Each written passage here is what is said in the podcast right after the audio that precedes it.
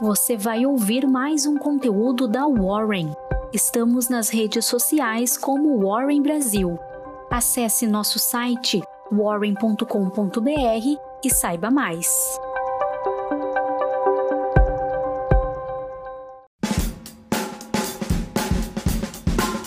Bom dia, meu nome é Július, faço parte da equipe de redes sociais da Warren Brasil e essa é a sua Warren Call de quinta-feira, 6 de janeiro.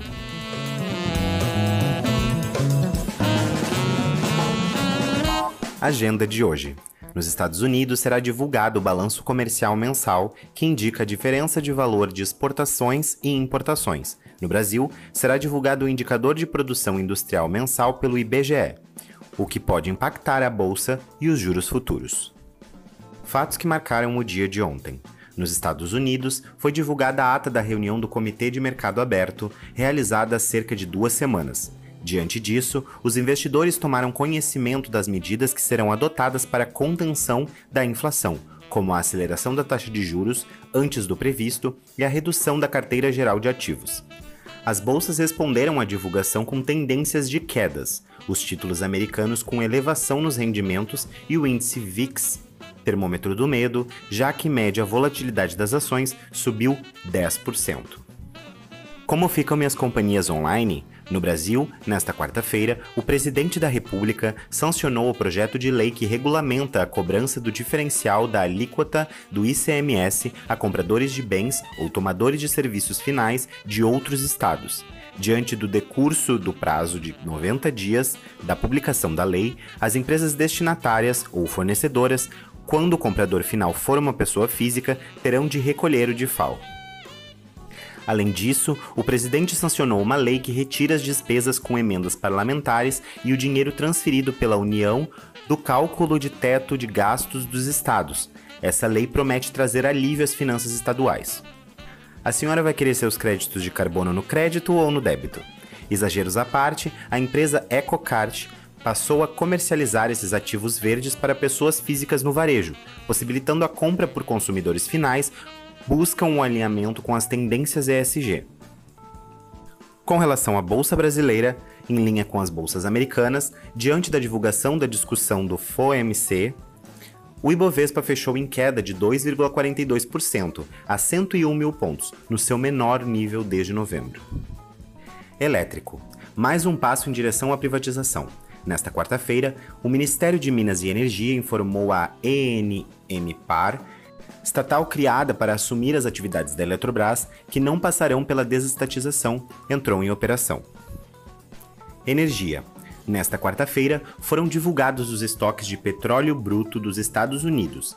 Em relação à semana passada, houve recuo de 2,114 milhões de barris, número abaixo das expectativas, conforme a Energy Information Administration. Essa notícia repercutiu negativamente nas ações de companhias como a Petrobras e a PetroRio. Além disso, no Brasil, o presidente da República aprovou uma resolução do Conselho Nacional de Política Energética que autoriza a licitação de 11 blocos de petróleo pela Agência Nacional de Petróleo em oferta permanente. Frigorífico. Em comunicado conjunto, o presidente da Comissão de Relações Exteriores do Senado dos Estados Unidos e parlamentares europeus fizeram um apelo para que o governo brasileiro investigue irregularidades no comércio de carne pela JBS, que poderiam estar relacionadas a desmatamentos na Amazônia. Expressaram ainda o descontentamento com a posição acionária dos irmãos Batista, a despeito do envolvimento em escândalos. Engenharia o CAD, Conselho de Defesa à Concorrência, aprovou, sem restrições, a aquisição de 50% da participação da Cirela em oito empreendimentos imobiliários, envolvendo cerca de 2.700 apartamentos, com valor geral de vendas estimado em até 650 milhões de reais pela direcional. Em relação às bolsas americanas, Wall Street despencou nesta quarta-feira diante da divulgação da ata da reunião da FOMC, que denunciou a adoção de uma política monetária mais rígida.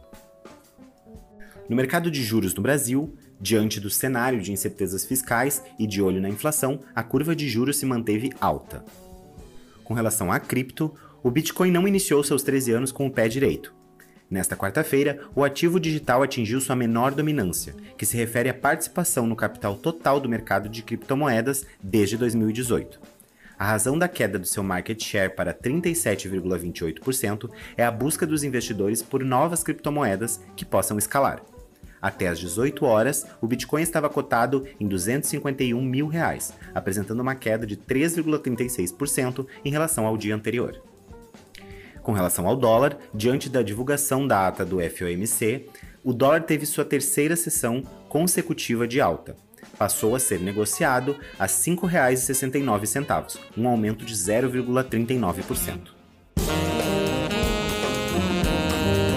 E essa foi sua Warren Call de hoje. Muito obrigado e até amanhã!